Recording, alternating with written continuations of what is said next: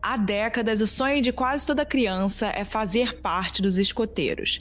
Saber fazer uma fogueira, ter dicas de sobrevivência, ganhar os distintivos para poder mostrar para os colegas ali o quanto eu sou, né, forte, quanto eu consigo fazer as coisas, destemido.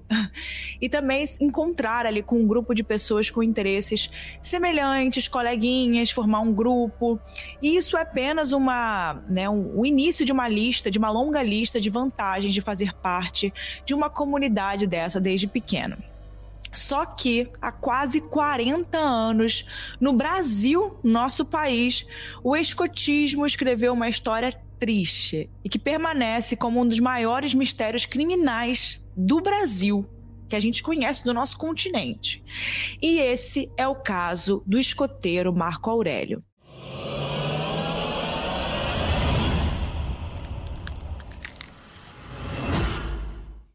Aqui é Erika Miranda, mais uma vez, com mais uma quarta-feira e um caso aqui que vocês me pediram muito esse caso.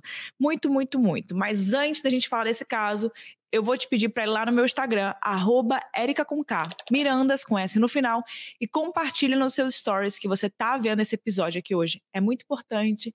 Em qualquer plataforma que você estiver assistindo esse episódio, você pode deixar um like, se inscrever, compartilhar. Isso me ajuda muito, gente, por favor, isso é muito importante. Não deixem de fazer isso. E como eu disse, esse foi um caso muito pedido por vocês, que vocês sabem que vocês podem ir lá no site pedir um caso ou no meu Instagram. Então, quem quiser, o site está sempre na descrição. E esse caso aqui, eu acho que o pessoal ficou doido com esse lançamento aí que a Globoplay fez, que eles fizeram uma série em áudio, ou seja, um podcast sobre esse caso. Inclusive se chama Pico dos Marins, o caso do escoteiro Marco Aurélio. E não é publicidade, não, hein? Podia ser também, né, Globoplay? Olha aqui os criadores de conteúdo independentes aqui falando do, da sua série. Então, poderia ser uma publicidade? Poderia, não é. Mas então eles lançaram essa série em áudio e essa série falou de novo desse caso, que não é um caso recente, mas que voltou esse assunto à boca da galera, tá todo mundo falando desse caso de novo. E aí eu acho que com isso eu recebi muitos pedidos e aqui estamos nós, né? Se vocês me pedem, eu faço o quê? Eu trago o caso. Então agora a gente vai começar o caso e qualquer outra sugestão que vocês tenham de próximos episódios, vocês já sabem o que vocês têm que fazer, né? Enfim, voltando para os escoteiros, para os grupos de escoteiros. Quem já fez parte desses grupos sabe que é muito comum que o dia do encontro e dos acampamentos é um dos eventos mais aguardados por todo mundo que faz parte desses grupos. Quem não fez pode ver isso nos filmes, né? Aqueles filmes que a gente vê de jovens fazendo é, essas excursões para poder praticar essa comunidade, que mostram essas trilhas, escaladas, aulas de como atar e desatar nós e fazer fogueiras com pedrinhas como uma grande diversão. Em 8 de junho de 1985, dois grupos de escoteiros estavam nessa vibe de alegria e entusiasmo para poder subir o Pico dos Marins, que é uma das montanhas mais altas e com trilhas mais desafiadoras do estado de São Paulo. Marco Aurélio Bezerra Bozarra Simon, de 15 anos, estava muito empolgado porque essa seria a primeira viagem que ele ia fazer sem os pais e o irmão gêmeo, né? Para quem já viajou a primeira vez sem os pais, é uma emoção muito, a gente, muito forte, a gente fica muito animado. Eu não me esqueço da minha. Além disso, depois dessa aventura, ele se formaria em um grau mais elevado do escotismo, então ele estava muito animado para demonstrar que merecia o distintivo. O chefão dos escoteiros nesse acampamento era Juan, um espanhol que foi radicado no Brasil, e ele tinha 34 anos naquela época. Ele foi, inclusive, à casa da família de Marco Aurélio na noite anterior do acampamento para poder visitar a família, já que era um grupo de escoteiros, né? E normalmente essa comunidade é sempre uma comunidade com ligação familiar. As pessoas conhecem a família um dos outros, tem esse relacionamento, né?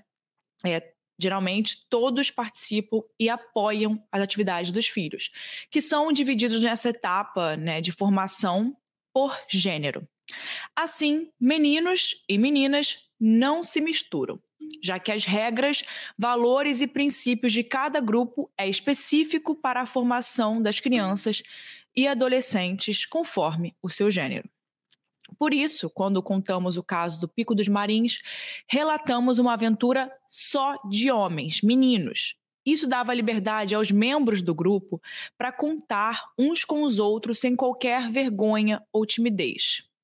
E foi isso que os pais de Marco Aurélio, que tinham estrabismo avançado, pediram a Juan, que aquela aventura planejada por meses entre as famílias e os escoteiros eles contassem com a ajuda de guias locais para que nada de errado acontecesse.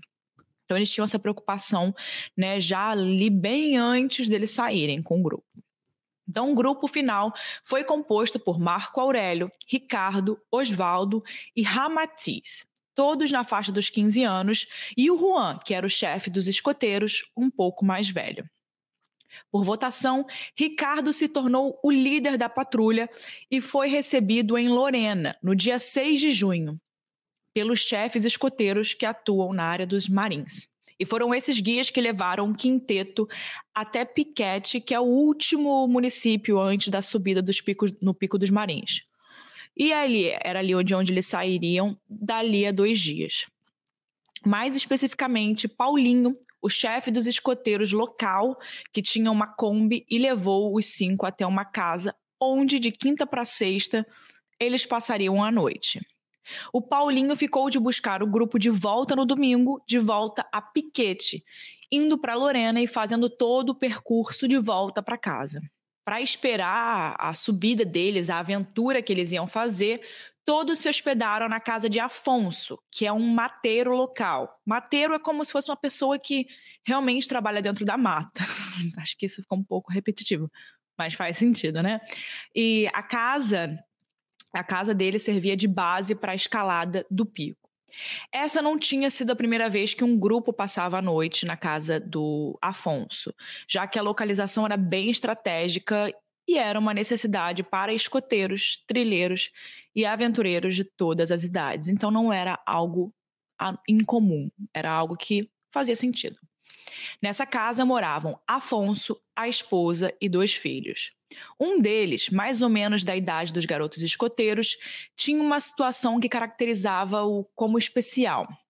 Mas a gente não sabe bem quem era ou mais detalhes sobre isso. Então a gente deve lembrar que em 1985 muita coisa poderia ser considerada características de uma criança especial, né? Como o que hoje conhecemos e reconhecemos como autismo, déficit de atenção, entre outros. Então ele poderia estar. Tá, a gente não sabe direito dizer que tipo de, de especial, né? Ele se caracterizava.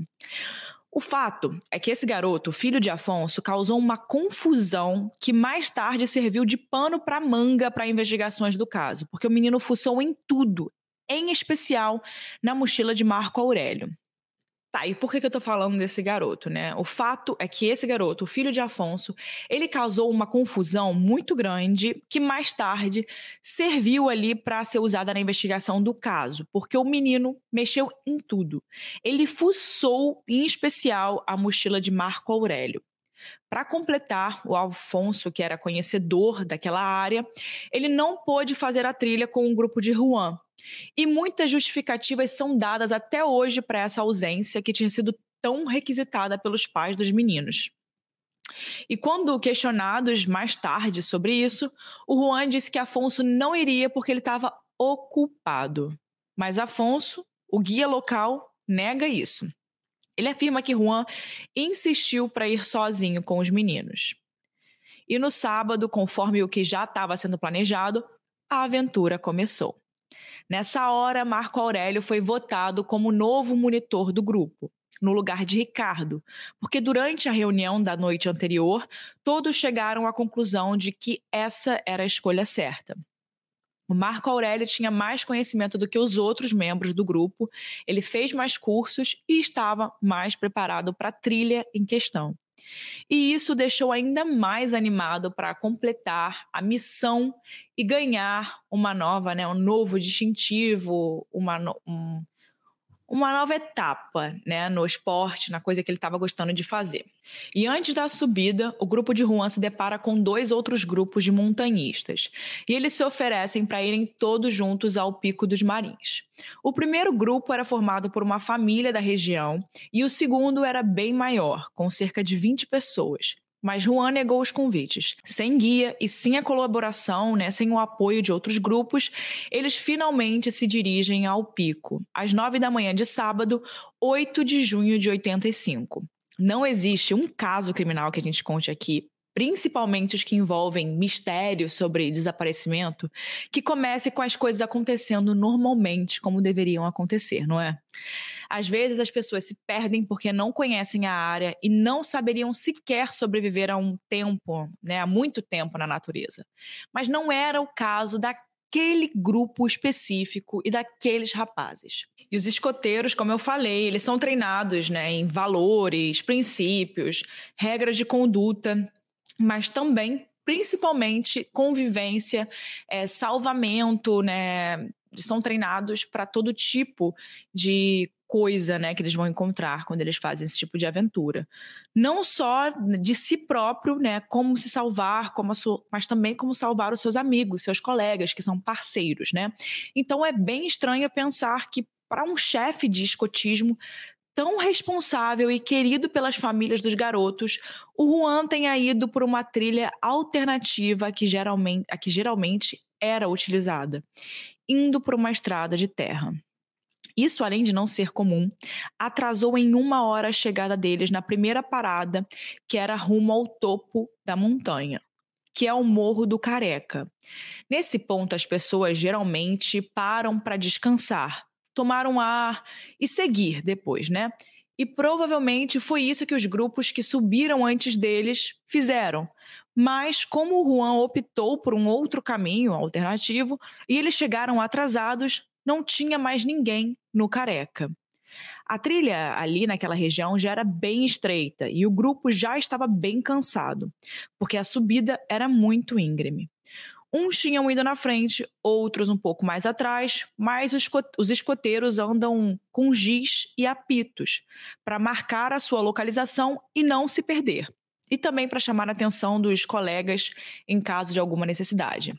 E foi assim que eles ouviram o apito de Marco Aurélio, que tinha ficado um pouco mais para trás, tentando entender aonde aquela trilha daria. Com todo o grupo unido e mais ou menos descansado, né, depois de pararem, eles retomam o percurso. E uma hora depois, eles chegam a um outro local bem conhecido, onde tinha uma cruz de ferro fincada numa pedra. E de lá dava para ver o cume dos marins, causando uma falsa impressão de que eles estavam perto da chegada. A cruz na pedra não existe mais, mas todas as testemunhas falam que foi exatamente nesse ponto que um dos escoteiros, o Osvaldo, se machucou. Ele fica com a perna presa em um buraco, enquanto Juan tentava tirá-lo de lá, ele gritava de dor.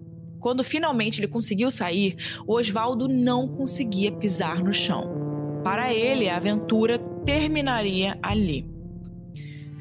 Até tentaram fazer uma tala para a perna, uma espécie de muleta, porque isso é uma das muitas habilidades dos escoteiros, mas nada disso deu certo. Então, o grupo faz a pausa do almoço e Juan decide que, para que todos continuem na aventura, incluindo Osvaldo, que não queria se dar por vencido, eles encontrariam madeira para uma espécie de apara, tipo uma maca, em que eles em que eles carregariam o colega que tinha ficado, né, sem machucado, estava ferido. E se eles não fossem para cima desse jeito, rumo ao pico, que era o propósito, eles iriam para baixo buscando ajuda dessa forma. Mas isso também não deu certo e o Juan avisa que descerá a trilha íngreme com um menino nos ombros. Uma regra do escotismo é: ninguém fica para trás. Então, se um companheiro estava machucado e precisava voltar, todos voltariam e a aventura seria remarcada para um outro dia. Nisso, Marco Aurélio e Ramatiz, que é um outro escoteiro, eles avisam que vão descer na frente para ir buscando ajuda, enquanto Juan, Oswaldo e Ricardo iriam ficar mais devagar, com cautela, para evitar qualquer outro acidente.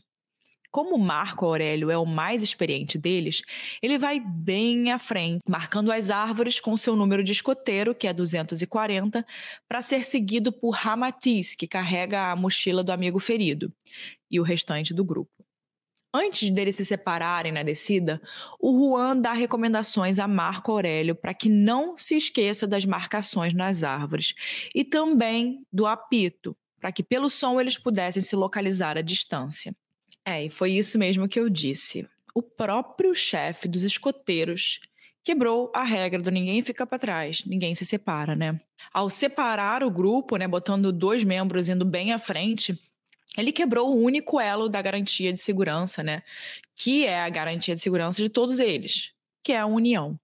Talvez todos tenham achado que descer seria mais fácil, mas foi um engano a mata estava fechadíssima e em menos de uma hora os que ficaram para trás tiveram que desviar do caminho assinalado por Marco Aurélio. Ao todo, eles só seguiram duas árvores com o giz e depois, sem ter como levar o Osvaldo por causa da mata fechada, eles foram por um caminho diferente, muito mais longo, mas que os levaria à base com segurança.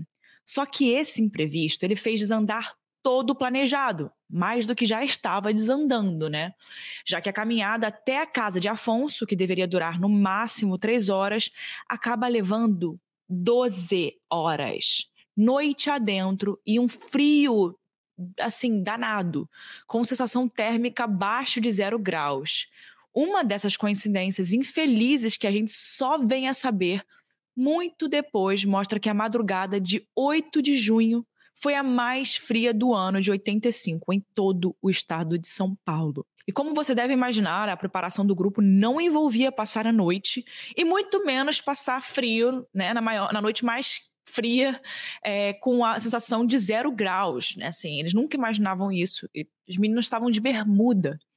E claro, já estavam sem água e sem comida durante a descida, sendo que eles mal tinham passado do Morro do Careca, mesmo com todos bem cansados, o Juan incentivou que o grupo fosse adiante para manter todos em movimentos e assim aquecidos.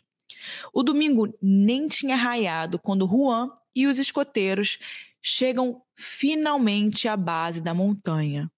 Mas, para surpresa de todos, eles não chegam à casa de Afonso, mas de outra pessoa em outro estado. Eles simplesmente cruzaram o limite de São Paulo e já estavam em uma fazenda no sul de Minas, em uma cidade chamada Marmelópolis. Esse local estava a seis quilômetros da casa de Afonso, onde eles estavam hospedados. Isso trouxe muita atenção ao grupo, porque até então eles estavam reunidos, mas faltava Marco Aurélio.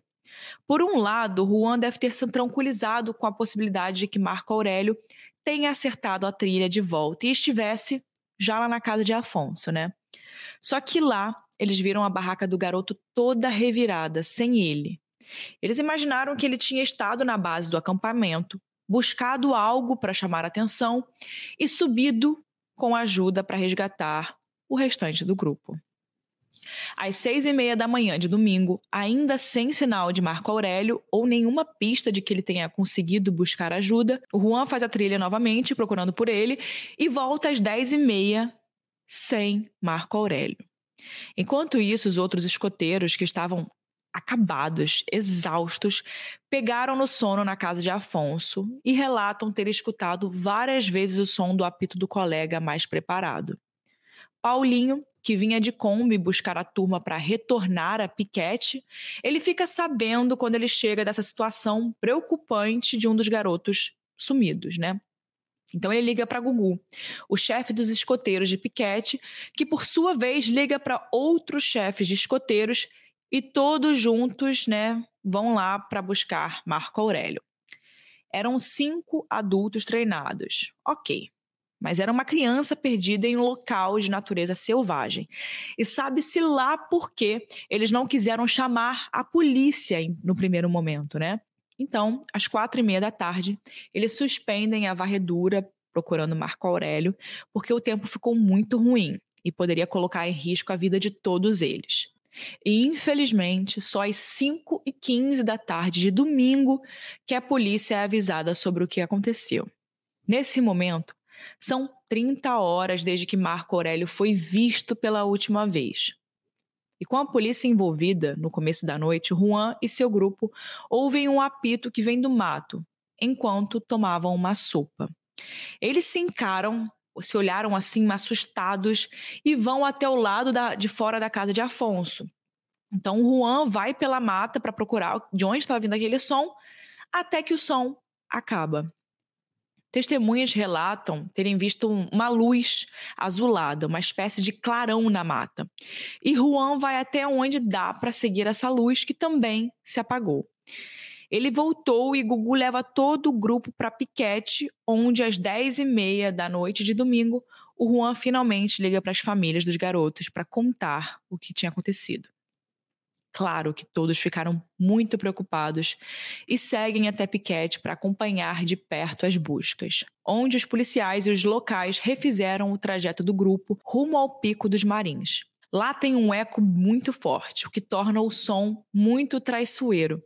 E os escoteiros só deram conta quando eles viram aquele tanto de gente tentando se comunicar com apitos sem direcionamento. Então eles perceberam que de fato se você soprasse o apito, o outro dava um eco e parecia que era outro se comunicando. Então, aquilo não funcionava naquele lugar, o que era muito complicado para os escoteiros. Então, eles se deram conta disso agora, fazendo essas buscas. Enfim. E o lugar onde Oswaldo se machucou na trilha, que era no Marco da Cruz na Pedra, eram muitas pedras naquele lugar, buracos, vegetação rasteira, e o relatório que eles mesmos fizeram dava a entender que estavam perto do cume mas eles estavam muito longe. O lugar é gigantesco. Se perder por ali seria a coisa mais fácil.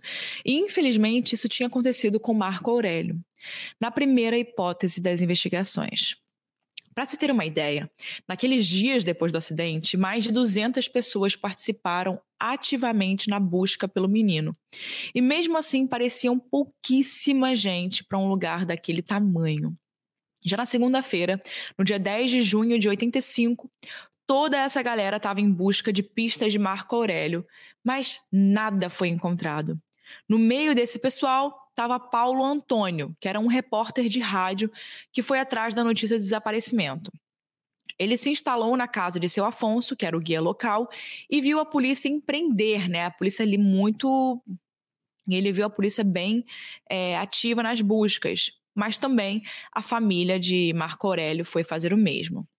Movidos pelo desespero, eles criaram a Operação Simon, sobrenome da família.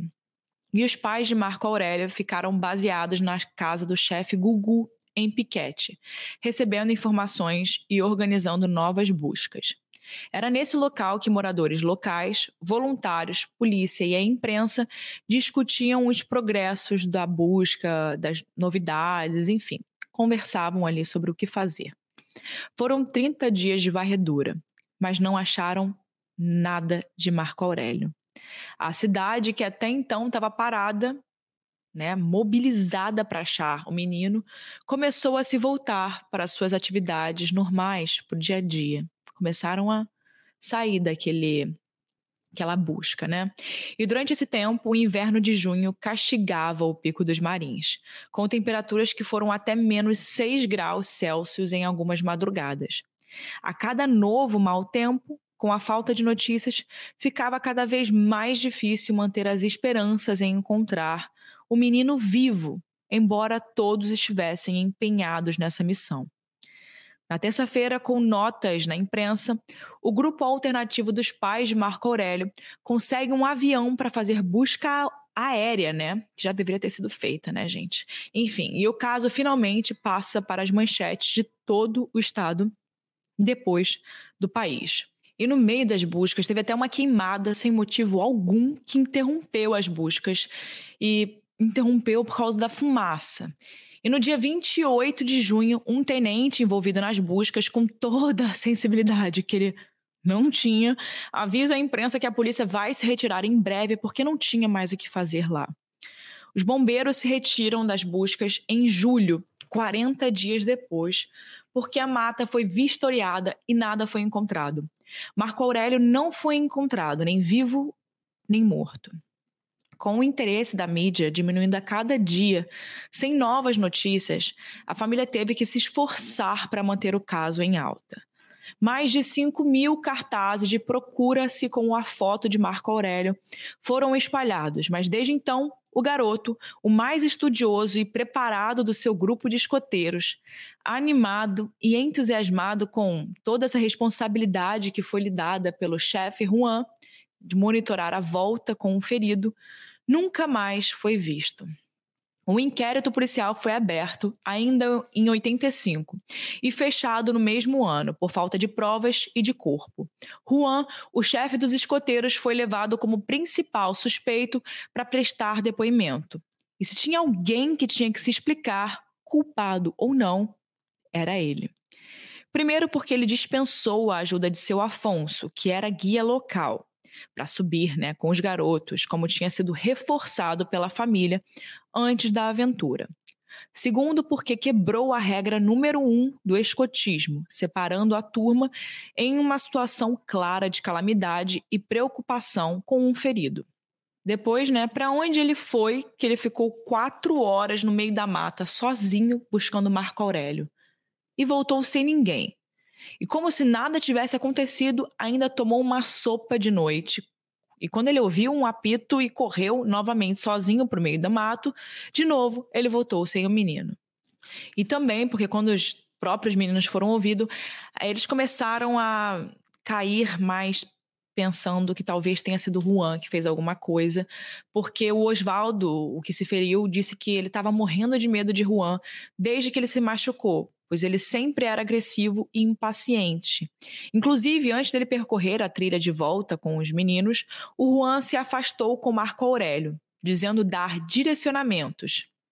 E voltou, mandando todos os outros ficarem, abre aspas, de bico calado.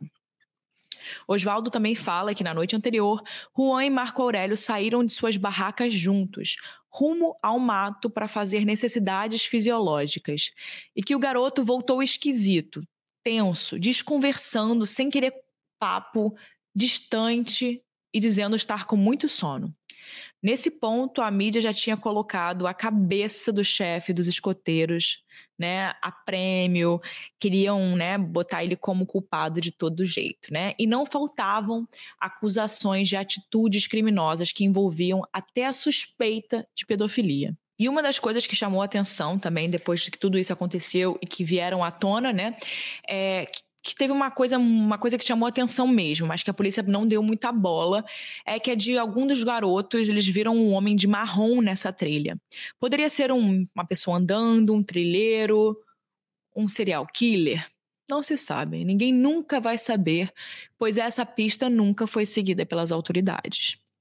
Além das suspeitas de Juan, a polícia também trabalhou com a hipótese de sequestro, de desaparecimento por acidente, como se Marco Aurélio tivesse caído, se ferido mortalmente, ou ficou muito ferido, tendo interrompido seu trajeto e falecido por condições naturais, já que ele não estava muito preparado para o frio e para acidentes. Mas nesse caso, eles teriam achado um corpo, né? O que também não aconteceu. Outra suspeita é de que o garoto teria saído da mata, assim como o grupo de escoteiros, mas ido para uma outra direção, se perdido e pela desorientação causada por ecos, né, do apito lá, o frio, a fome, o medo, ele tenha se esquecido de quem era e do que estava fazendo ali. Quem sustenta essa hipótese acredita que Marco Aurélio possa estar vivo até hoje, em situação de rua, enfim, mas na época, com todo o alcance da mídia, seria meio difícil não identificar ele, né? Mesmo que ele próprio não conseguisse se lembrar de nada. Com essas suspeitas, a gente vai para as principais teorias do que aconteceu com Marco Aurélio Simon, de 15 anos, no dia 8 de junho de 1985. A primeira teoria é de que Juan, o chefe dos escoteiros, ele era um maníaco sexual que matou o, o menino depois de ter abusado dele. Ou ele teria abusado ele, né, ali no dia do, desaparecimento, ou talvez até naquela, naquela noite anterior em que o Oswaldo teria visto, né, o garoto voltar meio estranho depois dos dois terem ido ficar sozinhos, lembra? Quando o garoto tava quando voltou com Marco Aurélio da Mata e o menino estava tenso. Então, talvez ali possa ter acontecido alguma coisa. Essa teoria foi reforçada por diversas formas de tentativa de confissão que hoje seriam ridículas, né? Como sessão de hipnose, testes de polígrafo, que sabemos que não é válido como prova judicial por não ter eficácia científica co comprovada. Em dezembro de 85, uma ligação anônima para a família de Marco Aurélio avisa que Juan o matou e o picou, jogando seus restos mortais pela mata. Durante as buscas, alguns videntes estiveram no local, clamando, dizendo saber aonde o corpo estava. E cada pista seguida dava em nenhum lugar.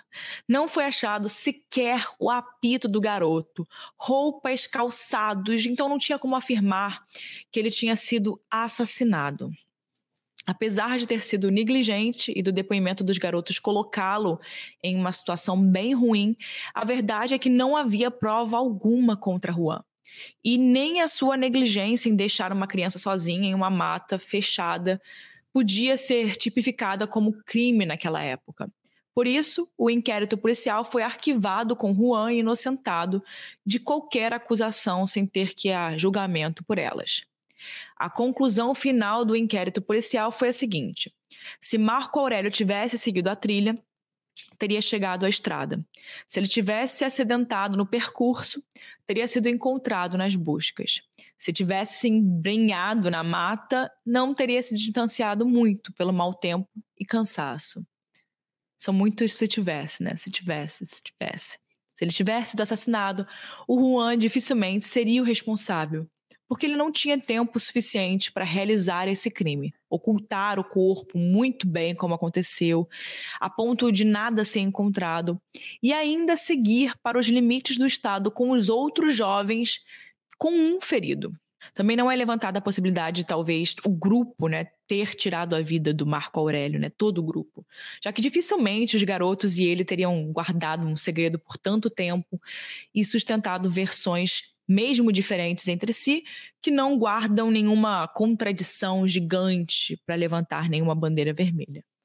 Sequestro seria uma hipótese, mas nenhum resgate foi pedido durante todo esse tempo. Como o garoto sumiu sem deixar rastros, muita gente ligou o caso com abdução por alienígenas, sendo essa a segunda teoria. Embora muito absurda, ela é sustentada pelo clarão de luz azul que as testemunhas disseram avistar naquela noite de domingo, com o apito e que depois também tudo teria sumido, né? E a terceira teoria é que Marco Aurélio continua vivo, que saiu da mata, se desorientou, se perdeu, sofreu um trauma muito forte naquele percurso e que vive hoje sem saber quem é e que as pessoas procuram por ele, né? Que era aquela teoria que a gente tinha falado um pouco antes. Durante as investigações, após as notícias e os cartazes espalhados, um motorista de ônibus chegou a prestar depoimento, dizendo que ele tinha dado uma carona para um garoto desorientado que ficava que estava ali nos arredores do Pico dos Marins e as características físicas batiam com as de Marco Aurélio. Como nesses casos muita gente chega com pistas falsas só para participar do acontecimento de alguma forma, os policiais fizeram um teste. Durante esse depoimento, eles pediram ao irmão gêmeo de Marco Aurélio que entrassem na sala de surpresa.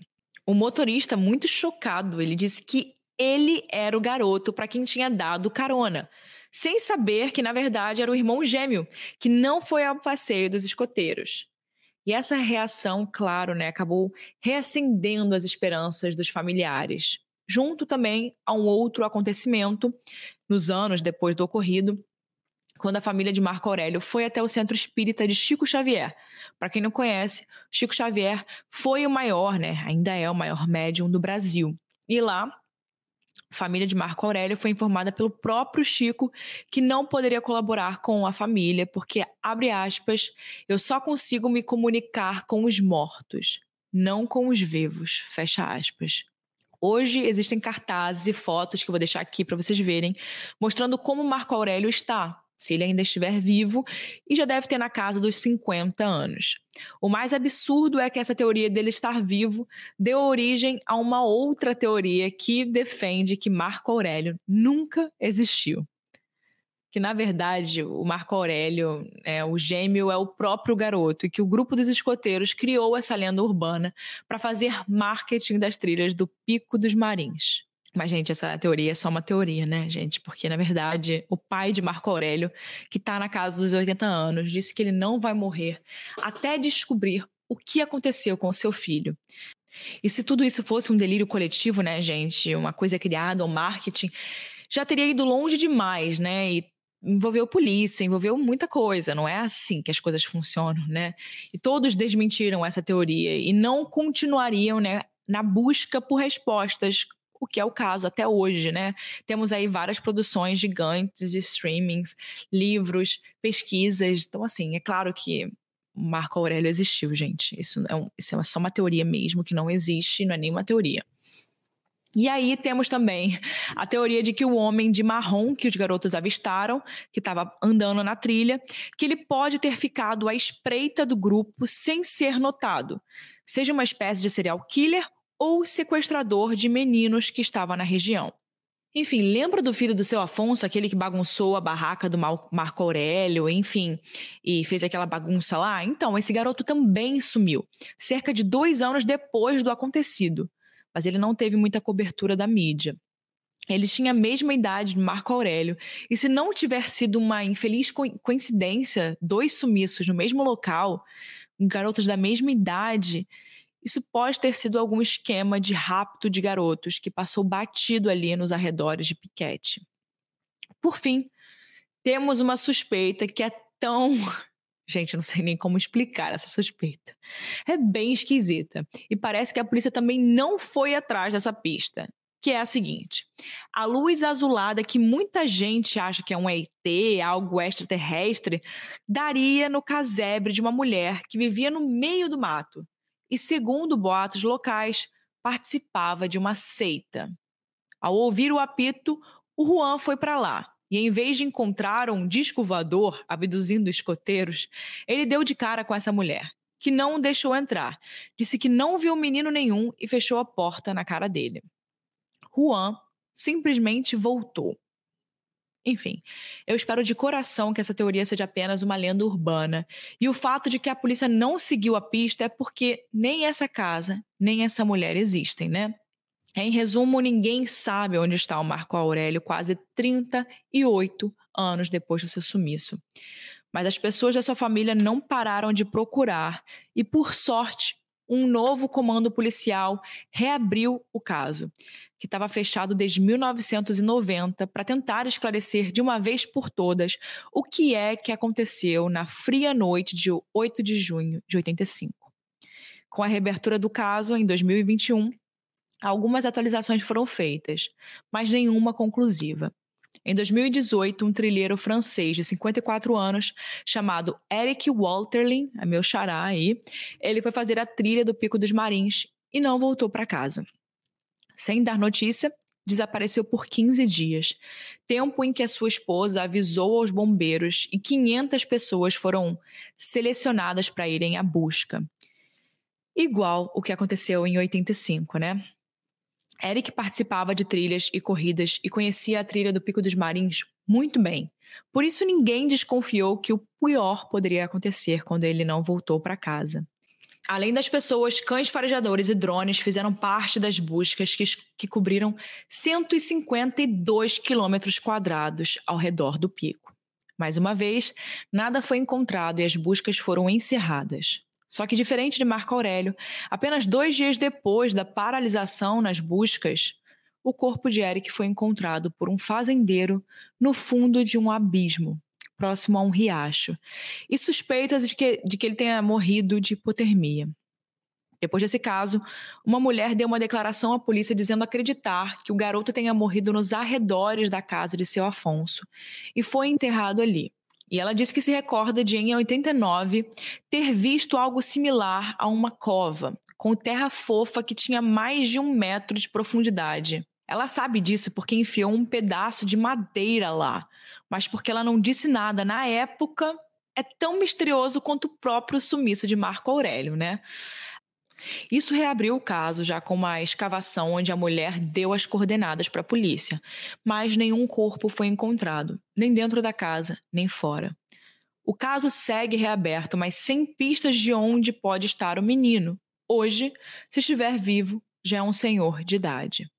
Juan, o chefe dos escoteiros, tem cerca de 70 anos e vive em Manaus. Depois de ter sido retirado como suspeito do inquérito, ele preferiu ficar recluso e não dar entrevistas. Oswaldo, o escoteiro que se feriu na trilha, dá algumas entrevistas e participa de lives contando a experiência. Até os dias de hoje, ele diz se sentir muito culpado por ter se ferido, porque se isso não tivesse acontecido, o amigo estaria bem. Ele, claro, não tem culpa nenhuma disso, mas dá até para entender um pouco desse sentimento. Ricardo, o escoteiro que seria o monitor naquela noite, mas perdeu o posto para Marco Aurélio, é um bem-sucedido líder do setor de recursos humanos.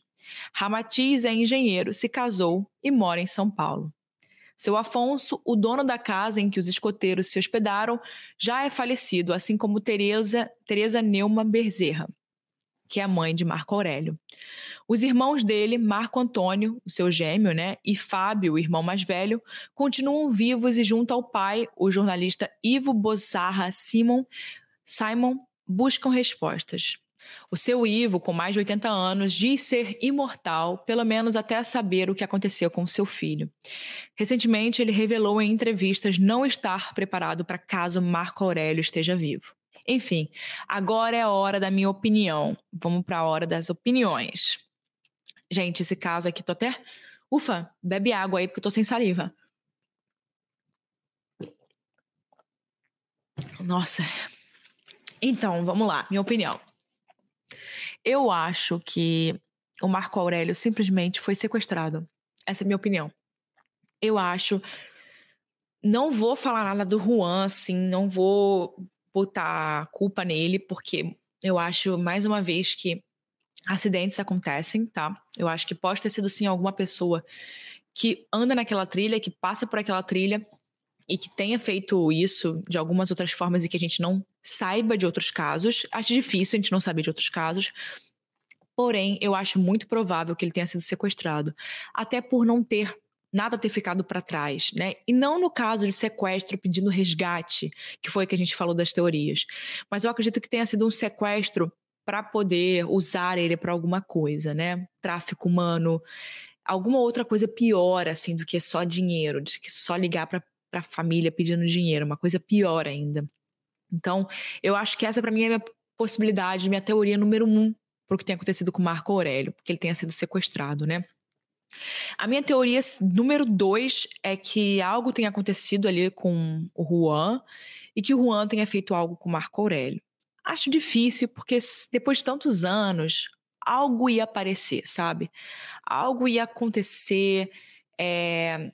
algo ia ser revelado, né? Eu acho que quando tem alguma coisa. Um crime nunca é perfeito, a gente sempre fala isso aqui, né? Crime sempre sempre fica com algo ali que aparece de alguma forma. Então eu acho. Por isso que eu acho, eu acredito tanto na, na opinião de sequestro, de ter sido realmente algo aconteceu na parte de terem usado ele para alguma coisa de tráfico humano. É, por isso que nunca mais foi visto nem o corpo, nem ele. Vamos falar ali do caso da Madeleine McCann, né? Tem esse caso aqui no caso de reais. Mesma coisa, nunca ninguém viu um fio de cabelo da Madeleine McCann, né? Por quê? Provavelmente usaram ela para tráfico humano. É, agora, se o Juan estava envolvido ou não em ter ajudado nisso, para que isso facilitasse, uma facilitação disso, é muito complicado para eu falar aqui, tá, gente? Porque tem muita gente envolvida nesse caso que está vivo ainda. Então, aqui, isso aqui é um podcast público, muitas pessoas podem estar escutando. É, mas isso é só minha opinião, tá? É, Pode ser que tenha alguém envolvido nessa. Não sei quem é. Não sei. Não, pode ser que tenha alguém envolvido para ter facilitado esse sequestro ou o que quer que tenha acontecido de ruim com Marco Aurélio. Pode ter, pode ter. Eu acho que foram erros ali na trilha muito bobos para alguém que é profissional nisso, sabe? É experiente nisso. Enfim, Deixo aí com vocês, quero saber a opinião de vocês. O que, que vocês acham que aconteceu com Marco Aurélio? Eu quero muito saber a opinião de vocês, gente. É muito louco que nada tenha aparecido até hoje. E você já escutou esse podcast aí do, da Globoplay?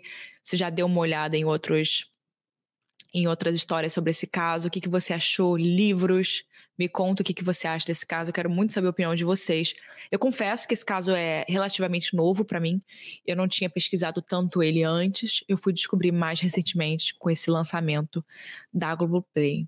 Enfim, eu quero muito saber a opinião de vocês. A gente se vê na próxima quarta-feira com mais um episódio do Casos Reais. Valeu, pessoal!